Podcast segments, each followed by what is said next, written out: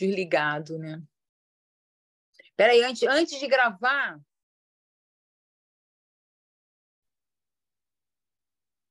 Tá gravando, pode começar. Então, vou lá. Eu, Márcia Costa Rodrigues, estou aqui com Lúcia Tereza Romagnoli, minha companheira de doutorado do grupo de pesquisa coordenado pela professora Nilda Alves, terminando agora em junho uma série de podcasts sobre a CONAP 2022. E temos aqui mais dois encontros, né, onde a gente vai tratar sobre o eixo 1 da CONAP 22, que trata da seguinte questão: décadas de lutas e conquistas sociais e políticas em xeque, o golpe, a pandemia e os retrocessos na agenda brasileira. Esse é o primeiro eixo da CONAP, né, desse documento tão importante que acabou de ser entregue né, para o nosso novo presidente e para o ministro da Educação, na expectativa de que eles escutem né, as falas dos educadores de todo o país. Hoje, especialmente, estamos aqui com duas personalidades da luta política, né? É, carioca especialmente, e vamos ao nosso a nossa conversa, ao nosso debate. É muito bom, né? A gente poder é, trocar com quem está nas lideranças dos movimentos, porque uma das questões que a gente discute na nossa pesquisa e é uma das marcas da nossa líder, da nossa coordenadora, que é a professora Nilda Alves, é que o mundo é movimento, as coisas são movimento. Então, estarmos conversando com duas representantes dos movimentos sociais sobre esse documento é, é muito bom para a gente estar tá pensando a educação que a gente quer. Então, hoje nós estamos aqui com a Isabel, que é professora das redes é, Isabel, Isabel, de que mesmo, Isabel? Perdi agora. Costa. Isabel Costa, desculpe. Vou retomar então, tá? Depois a gente corta isso.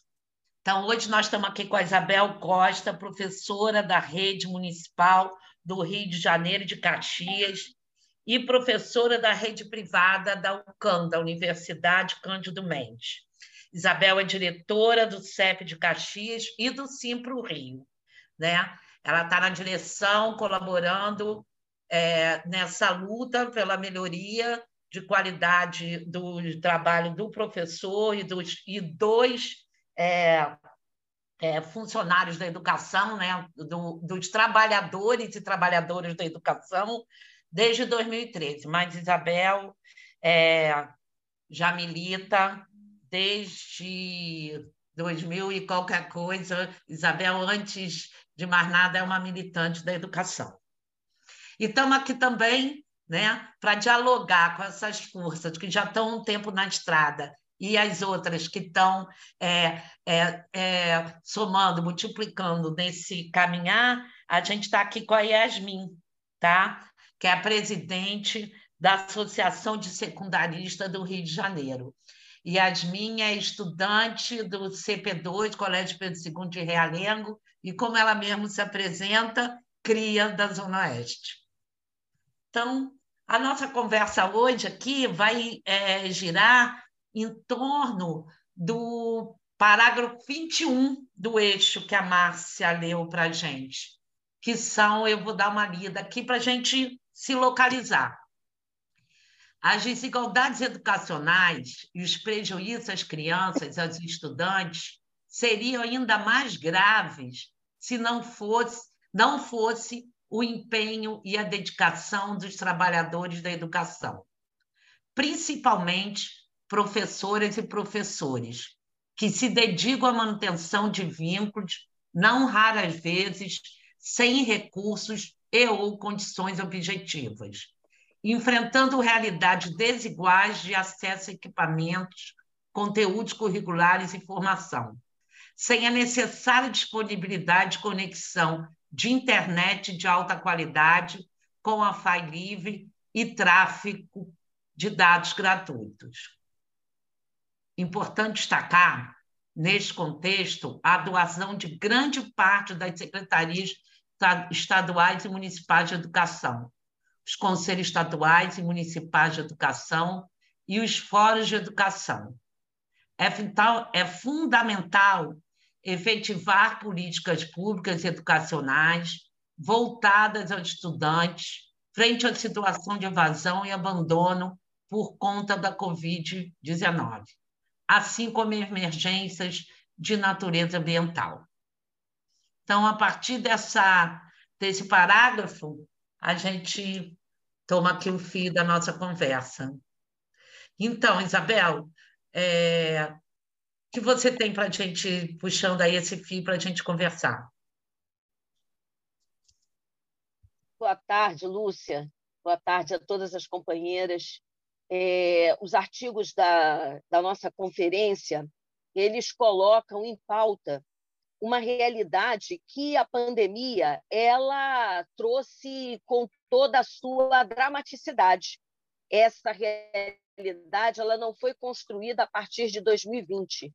Nós nos vimos diante dessa situação que, com certeza, a partir da crise do, do segundo mandato da presidenta Dilma e do consequente golpe, nós tivemos uma política acelerada de desmantelamento de uma série de é, ações, de iniciativas é, que estavam em curso, é, algumas preocupações que vários governos municipais tinham e cobranças que as instituições, como o Ministério Público, tinham. Então, nós entramos na pandemia com esse vazio. E eu vou pegar uma questão que o artigo ele já começa apresentando.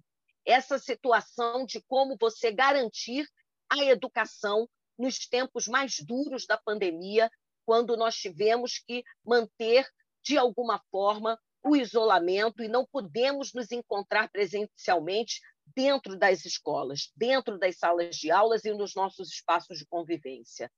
Bem, nós tínhamos uma cidade que não tinha a democratização digital realizada. Então, nós já começávamos por aí. As nossas comunidades, em muitas delas, nossos alunos não têm acesso à, à, à rede de internet, ao Wi-Fi, que era uma bandeira, né? a democratização da, do, do, da, da internet.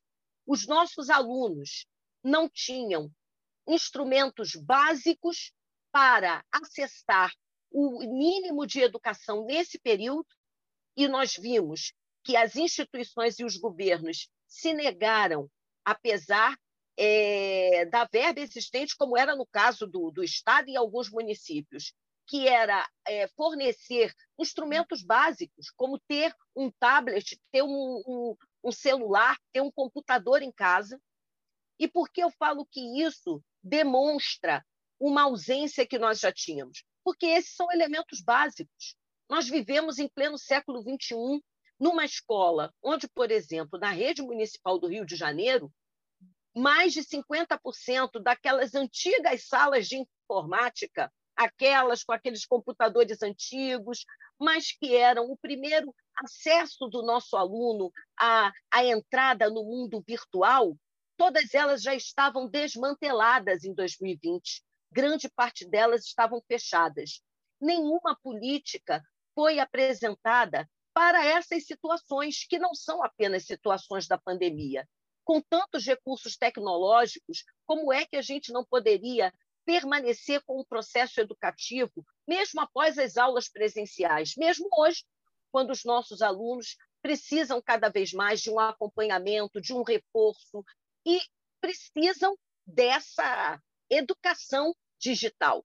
Então, fala-se muito em educação digital, em internet, em século XXI, mas a escola que os poderes públicos, que os governos nos oferecem, são escolas que a gente pode dizer que nem do século XX, porque a boa escola pública do século XX ela tinha estrutura. Nós entramos na pandemia com escolas sem estrutura, muitas escolas, inclusive, sem condições de entregar aquele material. Xerox, que entregava ao aluno, porque não tinha Xerox na escola, não tinha Xerox para, para é, organizar os materiais. Ou, em alguns casos, né, como a Prefeitura de Duque de Caxias, o acesso à alimentação. Foi uma batalha que só foi só houve sucesso porque o Ministério Público entrou junto com o CEP para quê? Para que os nossos estudantes em casa, em pleno período de é, pandemia e de desassistência alimentar, eles tivessem direito ao cartão, a um, a um cartão de alimentação. Então, Lúcia, a gente está falando de questões que não são, infelizmente, questões específicas da pandemia, mas de como é que nós retrocedemos nesses anos de golpe, porque esses governos não têm compromisso com uma educação pública e emancipadora. Né? Emancipar é dar um senso crítico de escolha que eles não querem. Então, tivemos períodos dificílimos nessa pandemia. Mas Isabel, é verdade, assim, a gente é, imagina que isso só se agravou, né? O pandemônio político foi agravado com, esse, com a pandemia, diríamos assim, né? E, e, e sofremos muito com isso, né? especialmente nas nossas escolas. Mas também muita coisa boa aconteceu. Né? A gente não pode deixar de reconhecer, como o próprio parágrafo afirma aqui, a luta dos profissionais da educação para, de alguma forma, conseguirem garantir a proximidade com seus alunos, a continuidade dos trabalhos, né, o desenvolvimento de projetos. Então, assim, o que, que nisso aconteceu de bom? Né? Como é que você vê os professores se virando, criando é, táticas com astúcia, criativas, né, para se virarem nessa situação? E depois a Yasmin também fala na perspectiva dos alunos, dos estudantes, como é que ela percebeu, viveu esse momento e quais as estratégias também e táticas que eles encontraram para passarem por cima desse pandemônio dessa pandemia? É porque eu, é bem interessante, sabe, Márcia, você trazer esse ponto, porque isso tudo que a Isabel falou é, é, é, de conseguir, junto ao Ministério Público, quer dizer, isso faz parte do movimento dos professores, né?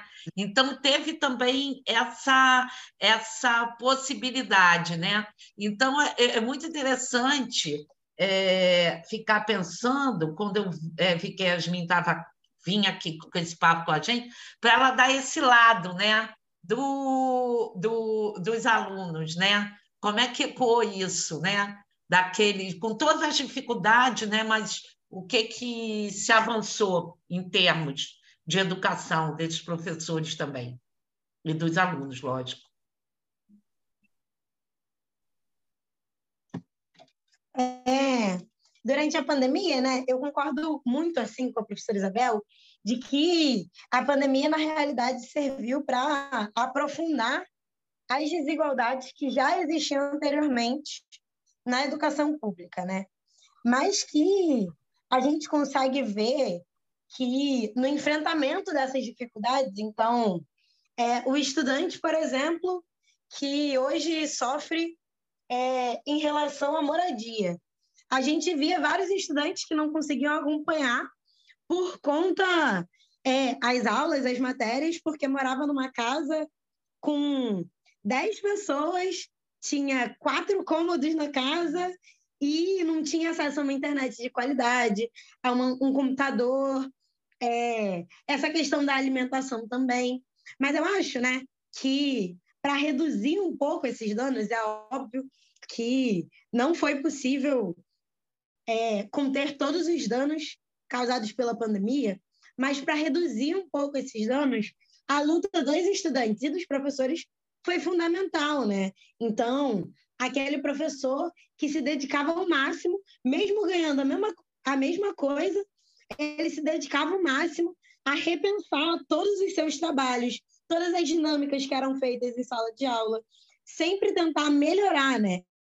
A questão da dinâmica e a interação dos alunos, mesmo durante a pandemia, porque é isso, as pessoas estavam isoladas na sua casa. E uma escola não serve só para passar um, conhecimento científico qualquer, mas também para formar cidadão, para gerar interação entre os estudantes e a comunidade, né? Então, os professores que se desdobravam para criar dinâmicas para que os estudantes, mesmo sem acesso à internet é, de qualidade, mesmo sem acesso a um diálogo amplo ali, né, conseguisse é, o mínimo possível ser impactado, né, com essa pandemia e com essas dificuldades, apesar de tudo que a gente sofreu. Então, a ERG, por exemplo, durante a pandemia, conseguiu distribuir é, por uma iniciativa coletiva, né? Os professores foram fundamentais nisso, os sindicatos, a organização dos professores e dos aliados da educação. A gente criou uma campanha chamada Merenda Solidária, onde a gente conseguiu distribuir é, estudantes mais de 8 toneladas de alimentos, né? Então a gente pegava uma Kombi que era cedida por um sindicato, rodava o Rio de Janeiro de Sepitiba a São Gonçalo, distribuindo cesta básica que a gente conseguia comprar com o apoio dos professores para garantir que os estudantes tivessem minimamente alimentação dentro da, das suas casas durante a pandemia, né?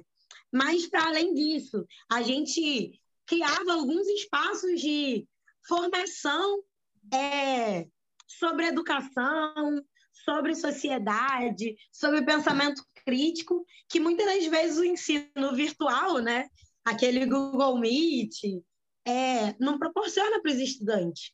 A luta dos professores e dos estudantes foi fundamental para a gente conseguir democratizar esse ensino durante a pandemia apesar de não ter sido suficiente, né? É isso, a maioria dos alunos não tinha acesso a um tablet, a um computador, é, e que isso obviamente prejudicou o ensino. A gente vê o aumento da evasão escolar gigantesco durante a pandemia, né? E que vários desses estudantes não voltaram para a escola até hoje.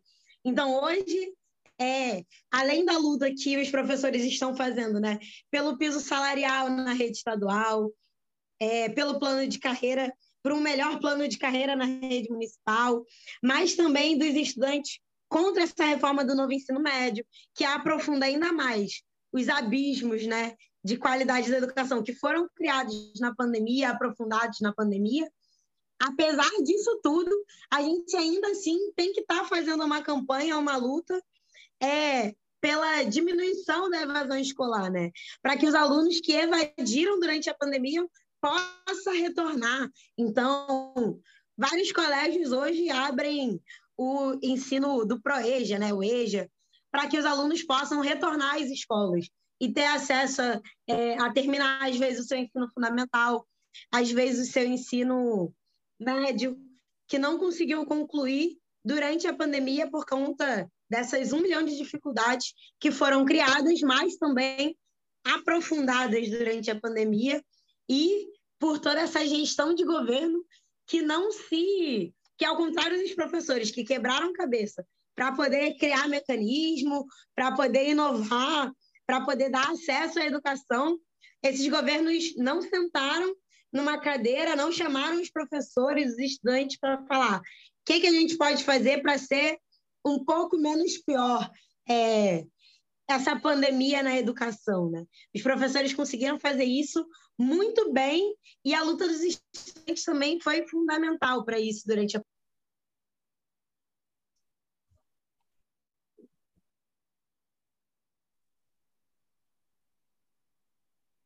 Nossa, que depoimento importante, Yasmin. Muito importante mesmo ouvir né, esse ponto de vista de vocês, estudantes, e o reconhecimento dos professores nesse, nessa luta também com vocês. Né? Então, assim, como é importante a gente não, não perder esse caminho mais desses encontros, dessas conversas e dessas trocas. Né? E aí eu pergunto para a Isabel nessa dimensão, né, o que, que fica dessa experiência para daqui para frente mesmo, nessas relações políticas aí a serem traçadas a partir da, das perdas e dos ganhos que a gente teve também durante esse pandemônio que nós vivemos.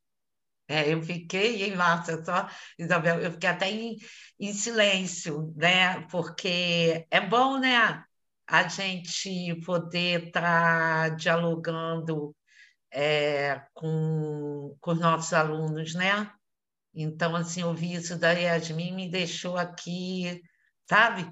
Passou um filmezinho um filmezinho, vieram vozes, sabe, sons, sabe, da, da, da, do tempo da pandemia, porque eu estava eu tava com uma turma de quarto ano do, do ensino fundamental, de terceiro ano.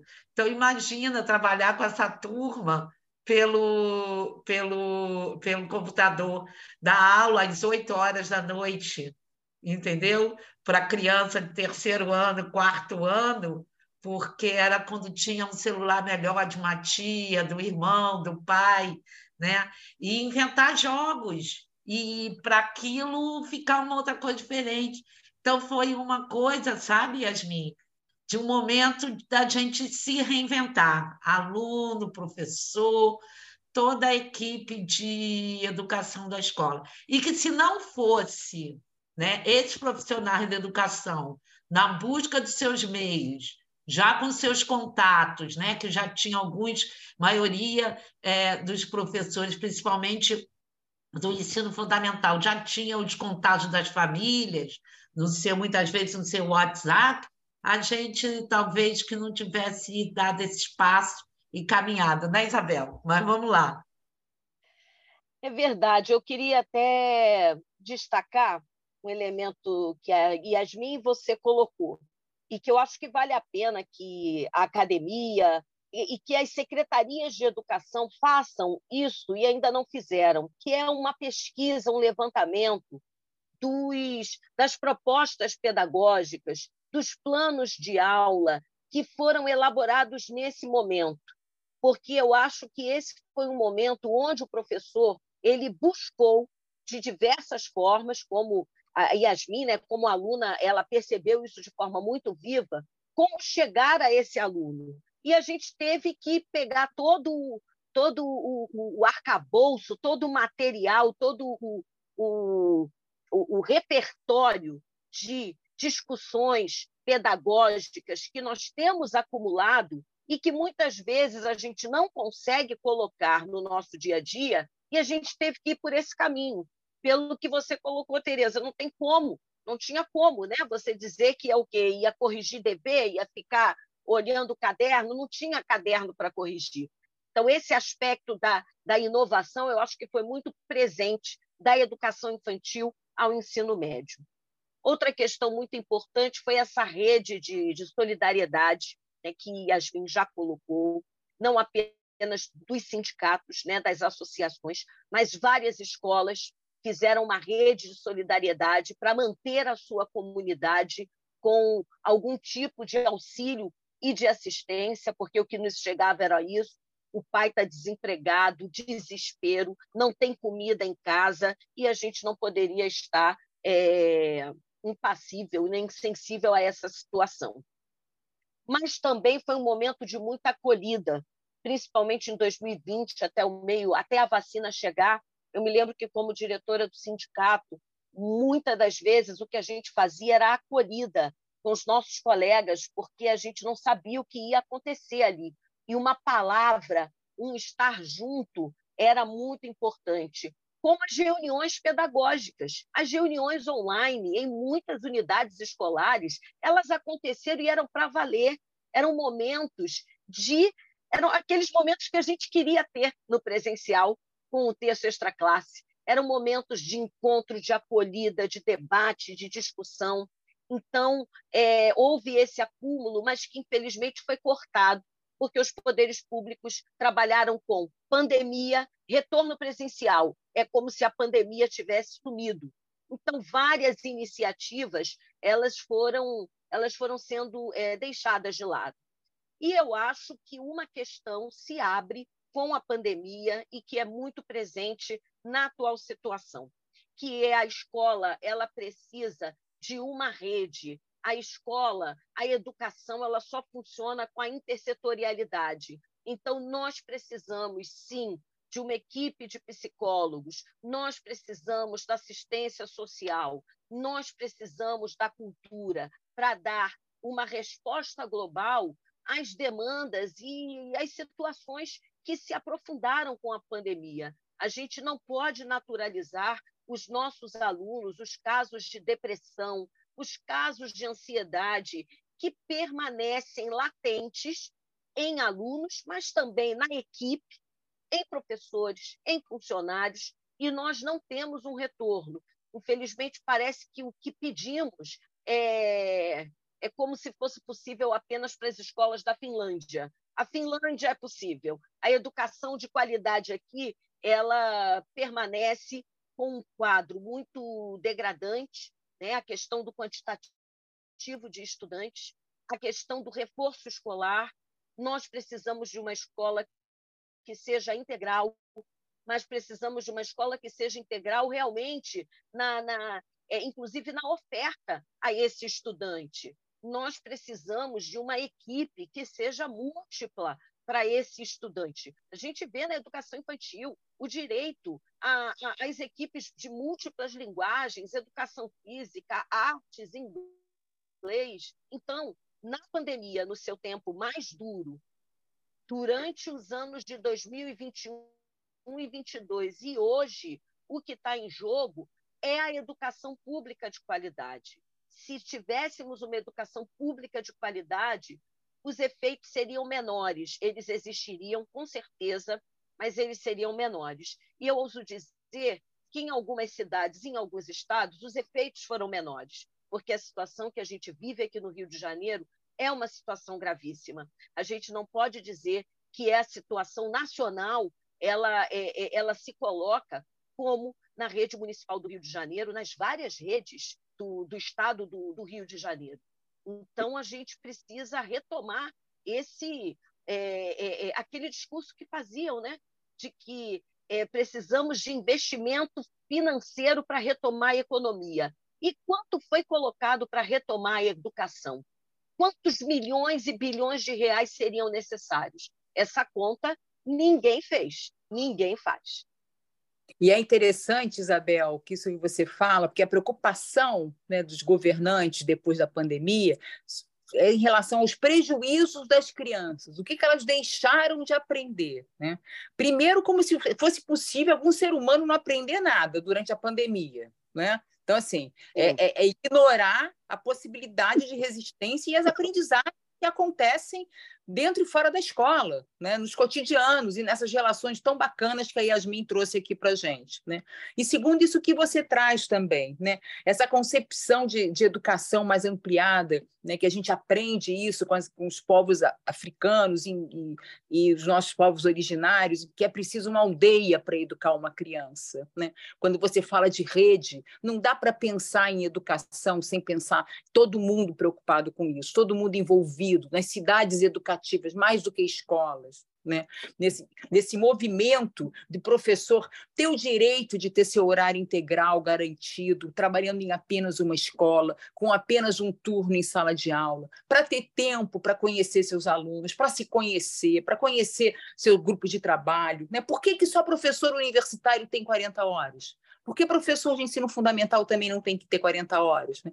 Pensar na escola não mais como um lugar industrial, né, da educação de indústria curricular, disciplinar, mas como um processo artesanal mesmo.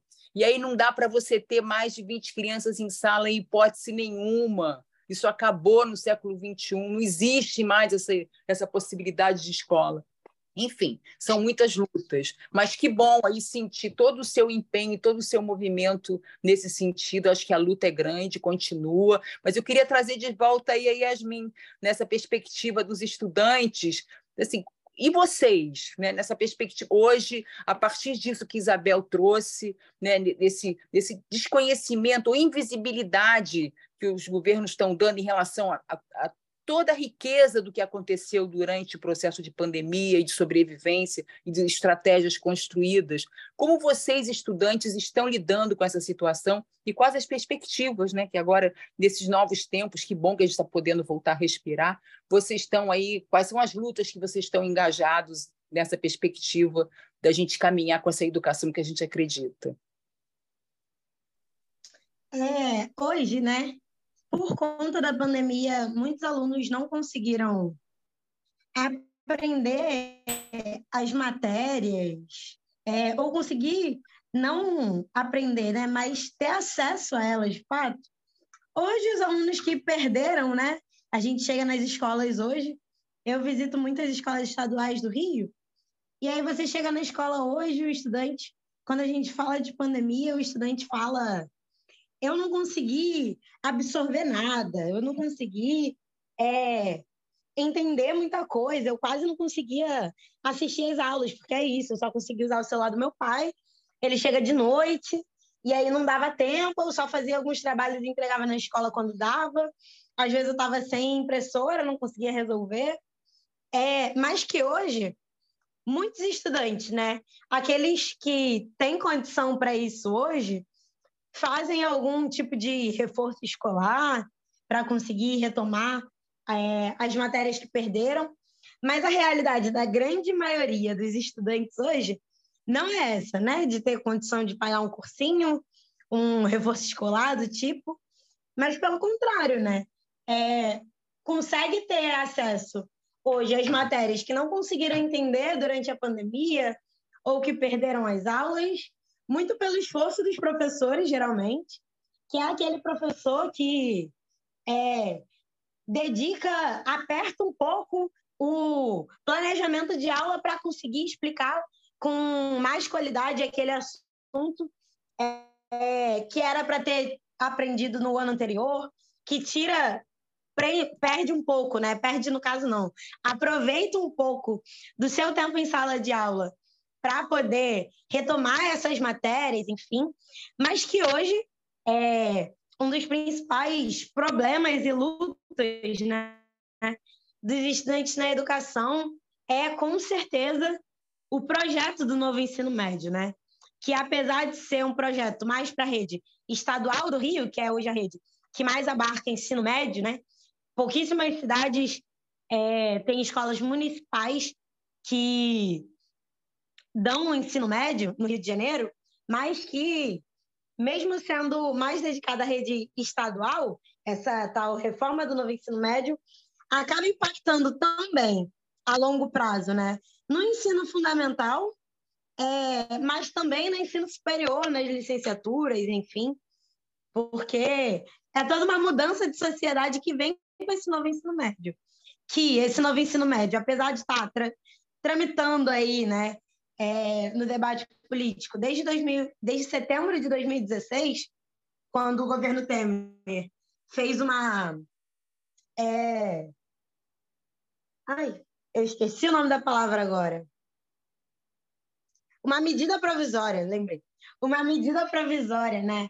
É, pouquíssimo democrática, quando o governo Temer, lá em setembro de 2016, publica essa medida provisória é, sobre o novo ensino médio, aí começa o debate sobre isso é, no, na luta da educação no geral, dos professores e estudantes, apesar de vir como uma solução para a evasão escolar, como é, a grande salvação e democratização do ensino público no nosso país, na realidade, não é isso que a gente vê, né? São várias matérias que os estudantes acabam não tendo em alguns anos, então cria-se uma certa flexibilidade que claramente é prejudicial, então as escolas podem optar por não dar sociologia, filosofia em um ano, é, as redes, no caso, né? Podem optar por não dar, não ser obrigatório dar filosofia, sociologia em um ano, e ao invés disso a gente coloca alguns itinerários formativos, né? Que aí a gente fala de é, projeto de vida, esses são alguns itinerários formativos do Rio de Janeiro. Então, projeto de vida, quem és tu cidadão, e robótica sustentável, e várias outras matérias que parecem ser muito interessantes, porém, os profissionais da educação não têm uma formação para esses itinerários formativos. A maioria deles são professores que antes davam sociologia, filosofia, história, geografia, alguns de matemática, alguns de literatura, português, redação, e que na realidade agora estão tendo que se adaptar e dar aula de projeto de vida, de quem é o cidadão, e todos esses itinerários formativos que os estudantes que já perderam, né, durante a pandemia, já ficam um pouco para trás é, em relação ao ensino privado, é, sobre alguns assuntos dentro das suas escolas, hoje isso se aprofunda com a ampliação do novo ensino médio, né? Então, hoje no Rio de Janeiro, todas as turmas de primeiro e segundo ano da rede estadual é, já estão implementadas com esse novo ensino médio. Mas se a gente parar para pensar que o terceiro ano, durante a pandemia, foi o primeiro e o segundo ano, significa que eles perderam muitas matérias de história, geografia, e que hoje eles pouco têm acesso a isso, né? Então, quando a gente fala de um debate sobre acesso à educação superior, se aprofunda ainda mais o abismo é, da educação.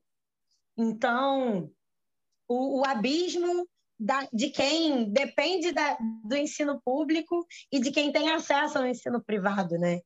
Então, yeah. hoje a nossa principal luta Oi. É, não, sem dúvida, sem dúvida. E aí eu, a gente vai te convidar, convidar a Isabel também para um podcast só sobre o ensino médio, que eu acho que vai ser muito importante essas suas colocações e virão, serão muito bem-vindas, né? Porque é uma discussão também importante que a gente está travando nesse momento, que a gente tem que enfrentar a partir dessas colocações tão significativas que você está trazendo. Mas o nosso tempo aqui está acabando né? na verdade já passou até do tempo. Então eu queria que vocês, queria saber se vocês querem fazer alguma consideração final aí para a gente fechando essa primeira conversa de muitas outras que certamente teremos. Eu que, é para fazer essa essa consideração final, eu quero ressaltar é, uma questão, porque quando vocês falam é, das experiências, vem sempre aquela coisa, perdeu, não perdeu, né? essa sensação que a gente tem de que o conhecimento né, e o aprender se restringe aos conteúdos dados num currículo oficial nas escolas. Né? E há muito mais no mundo né, que se aprende. E por que, que né, de, de vez, a gente, por vezes, não dá esse valor? Mas eu queria só ressaltar aqui, nesse no, no parágrafo 21, que ele começa assim: as desigualdades educacionais e os prejuízos às crianças e aos estudantes seriam ainda mais graves não fosse o empenho e a dedicação dos, dos trabalhadores da educação, principalmente professores e professores. Então, assim, é, eu de repente eu queria fazer assim, um desafio, mas tinha que ser uma coisa muito rápida. Se vocês têm a, a Yasmin até contou a questão da, da, da alimentação, mas se vocês têm assim uma experiência, porque a gente aprende com as experiências, né? As experiências são aquilo que nos afeta e nos faz nos movimentar, né? Então, alguma experiência é, desse, desse esforço desse professor, dessa professora que vocês que a gente é, destacaria né, como números. É porque tem uma coisa na educação que é colocar a educação no lugar do não. Né? Ah, a gente não aprendeu. Não que a gente não tenha é, todas essas questões aqui levantadas, mas é uma questão daquilo que a gente consegue realizar, nós, na escola, entendeu? Com os alunos, com a merendeira, com o cara da portaria quando tem, né? com, com, com um grupo que acaba ficando no cantinho do, do esquecimento, acaba sendo invisibilizado, que me parece ser um projeto né? de colocar a educação pública no lugar do não. Então, aqui eu queria, que me parece que tem esse projeto, né? E se a gente for procurar nas redes, está cheio de experiências de professores da pandemia ricas, ricas, entendeu? Com dificuldades. Então, assim, se vocês pudessem terminar com isso, seria legal, tá bom? Por isso, os poderes públicos passaram, quando a gente volta ao presencial, como se uma página fosse virada como se não tivesse acontecido nada. Porque 2020 e até a primeira metade de 2021, rapidamente eu coloco, reafirmo aqui três questões que eu já apresentei. Em primeiro lugar, em muitas unidades escolares, foi o momento onde houve mais discussão pedagógica, mais discussão sobre a escola. Por quê? Porque nós não vivíamos na loucura dos, das padronizações, das respostas, dos documentos, que diretora, que coordenadora pedagógica, que OP, que OE precisa responder à prefeitura.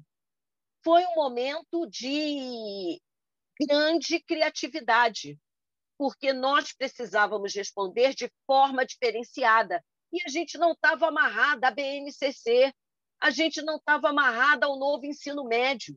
Nós tínhamos que chegar até a esse estudante é, de formas muito diferenciadas. Então, por isso que tem aí tem um, um manancial de, de, de atividades e de experiências que não foram nem avaliadas pelas, pelas redes de ensino. Qual o balanço que a gente fez da nossa atuação na, na, na pandemia? E eu acho que eu, é, eu voltaria a uma terceira questão, que quando a gente volta no presencial e a gente volta em muitas unidades com aquele revezamento, metade da turma, o que se destacou?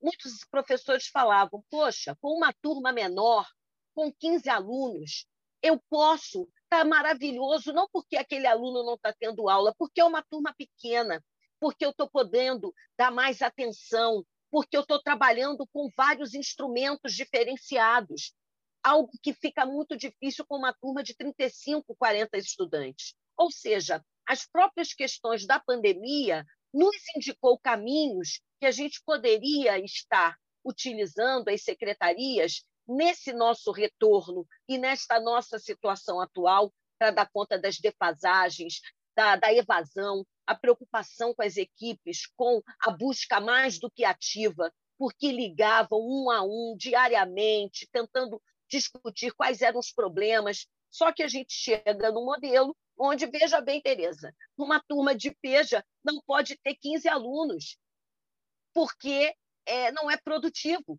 Então, faz-se uma turma multi, porque a turma tem que ter 30. Então, qual é a preocupação de fato? Né? Então, eu acho que essas experiências, a, o, as secretarias estão ainda em dívida, mas era importante virar essa página e a gente voltar ao, ao esquema que se tinha antes, que é da uniformização, da cobrança, dos apostilamentos, das provas como um fator determinante na avaliação do que é escola boa e do que não é.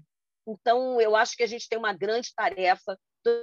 2023, as comunidades escolares não podem abrir mão de discutir política e educação na escola. A gente precisa cobrar do governo uma grande conferência, novamente, uma grande conferência de educação é, que seja enraizada nas escolas, porque a gente precisa voltar a esse projeto coletivo. E a gente viu que na pandemia a gente precisou se agarrar ao coletivo, porque no isolamento a gente ficou muito pior e esse encontro era importante. Eu me lembro como eu ficava emocionada de ver de novo as minhas colegas ali no visor, mas vendo que estavam bem, perguntando sobre as outras, perguntando sobre alunos que a gente não estava vendo, não estava acompanhando. Então, eu acho que isso é educação. Isso é educação de fato e não, infelizmente, o que a lógica predominante determina né, do que é educar. Selecionar e transferir o problema para o outro. Vamos botar para fora e a outra escola resolve. Então, eu estou animada e acho importante que, que os grupos de pesquisa, de profissionais também da educação né, e que estão na universidade, estejam fazendo essa discussão. Ok, Isabel. Yasmin, diga aí. Oi, é... eu acho né, que para concluir a nossa conversa, é fundamental a gente reconhecer que durante essa pandemia a gente teve os trabalhadores não só da saúde, mas os da educação, dos serviços essenciais. E o que é a educação, se não um serviço essencial na nossa sociedade, né? Na linha de frente da luta é, durante a pandemia. Então, é, se eu consegui passar pela pandemia, era porque eu tinha a minha coordenadora que me ligava toda semana para perguntar como eu estava, para além de saber se eu tinha entregado o trabalho ou não, né? Mas para saber como eu estava, como estava minha família, é, e como foi fundamental é, esse olhar mais delicado, mais sensível, mais humano mesmo dos profissionais da educação, né? Que batalharam muito para conseguir fazer isso, que se desdobraram trabalhando nas suas casas da tarde da noite, que se importava com cada um dos alunos, né? Que via os alunos não como é, só receptores do ensino, então a gente coloca a matéria ali, quem aprender, aprendeu ou não, mas para além disso, né? Para um olhar mais sensível, mais humano, e o quanto foi fundamental durante a pandemia, é, enquanto a gente estava sem internet, enquanto a gente estava, a gente como aluno estava sem celular, sem computador, sem tablet, mas é, os profissionais de educação foram essenciais, porque era a professora que ligava para a gente, que ligava para o celular é, da nossa mãe, que dava um jeito de entrar em contato com a gente para poder fazer um olhar mais humano, que eu acho que devia ser óbvio para todo mundo, né? Mas que às vezes, infelizmente, não é, de que educação também é isso. Educação é conseguir enxergar é, o aprendizado em cada canto, é conseguir ter um olhar mais sensível, mais humano com a sala de aula, seja os alunos com os professores, mas também os professores com os alunos, né? E todo o corpo estudantil, a coordenação, enfim. E o quanto isso foi essencial para a gente durante a pandemia. E a luta obviamente, foi o que salvou um pouco a gente disso, né? A luta foi o que manteve firme cada professor, cada professora, cada estudante, cada coordenador, diretor de colégio, que durante a pandemia conseguia ter um, um vislumbre de esperança, né? De que as coisas iam melhorar, mesmo durante um período tão sombrio para a gente no nosso país. Então, conseguir ter a luta como perspectiva de todo mundo, de toda a comunidade escolar, com certeza foi o que deu esperança para a gente durante esse período. E foi essencial para que hoje a gente conseguisse continuar tocando essas lutas, continuar lutando pela melhora da educação pública, enfim. É, e os profissionais de educação, os estudantes, as associações estudantis, os sindicatos foram essenciais para isso também. Isso aí, gente. Olha só, sabe, nós estamos. Lúcia, sabe ah. qual a primeira coisa que eu faço hoje, 2023, quando vou fazer o meu planejamento? É buscar as atividades do ano de 2020. Porque foi o ano que eu mais consegui elaborar numa diversidade e naquela situação tão emergencial que saiu muita coisa boa ali. Então, eu sempre volto, sempre volto lá, 2020, 2021. Vamos trazer para você ver, né? E isso daí é onde que está relatado, né? Na, pelas secretarias. A gente precisa desse, desse inventário. Isso aí, gente. Nós estamos é, com o tempo estourado, porque agora a gente começa também uma aula de três horas, e aí precisamos do Zoom. Mas, gente, obrigada, Isabel. Beijo. Yasmin, Obrigada. muito bom te conhecer. Aprendi muito, tá? É interessante, né? Como a gente aprende um com os outros, os outros com os uns. Tudo nos uns. Nos uns também se aprende. Isso aí. Obrigada, queridos. Gente, obrigada aí pelo papo, foi muito bom. É, boa tarde, boa aula para vocês também, né? Um tchau, beijo. boa tarde, um beijo. Tchau, tchau. Tchau.